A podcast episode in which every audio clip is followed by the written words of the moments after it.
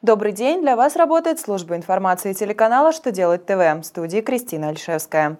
В этом выпуске вы узнаете Как предоставить имущественный вычет работнику? Что нового в налоговой сфере ожидает организации, выплачивающие лотерейные выигрыши? По каким критериям будут признавать субъектами МСП предпринимателей и организации? Итак, о самом главном по порядку –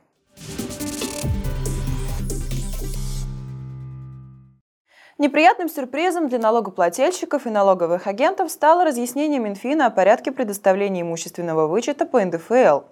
Финансовое ведомство разъяснило, если работник обратился к работодателю за предоставлением имущественного вычета на приобретение жилья в течение года, то удержанный до этого момента НДФЛ не может считаться излишне удержанным. Поэтому налоговый агент не вправе его вернуть физическому лицу.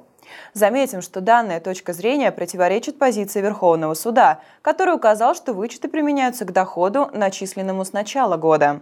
Поэтому налог, удержанный с начала года до предоставления документов на вычет, налоговый агент может вернуть налогоплательщику на основании заявления. В 2015 году Минфин давал разъяснения в соответствии с позицией Верховного суда, а теперь, по-видимому, забыл о наличии определения этой высшей судебной инстанции.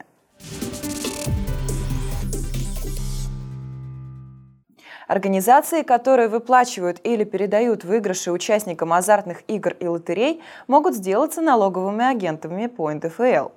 Такое обязательство предлагается ввести в отношении выигрышей от 15 тысяч рублей. Законопроект с таким предложением уже внесен в Госдуму. Нововведение поможет налоговым органам усовершенствовать процесс контроля за декларированием и уплатой налогов физлицом.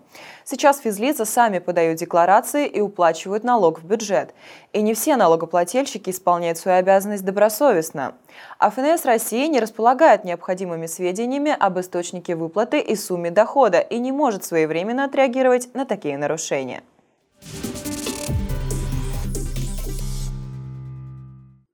Предприниматели будут признаваться субъектами малых и средних предприятий по новым критериям в зависимости от годового дохода и реализации товаров, работы и услуг.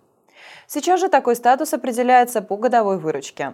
По мнению правительства Российской Федерации, которое установило эти изменения, нововведения позволят автоматически присваивать статус субъекта малых и средних предприятий юридическим лицам и предпринимателям без прохождения административных процедур, связанных с предоставлением дополнительных документов.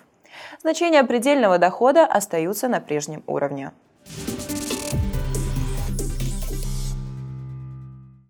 На этом у меня вся информация. Благодарю вас за внимание и до новых встреч!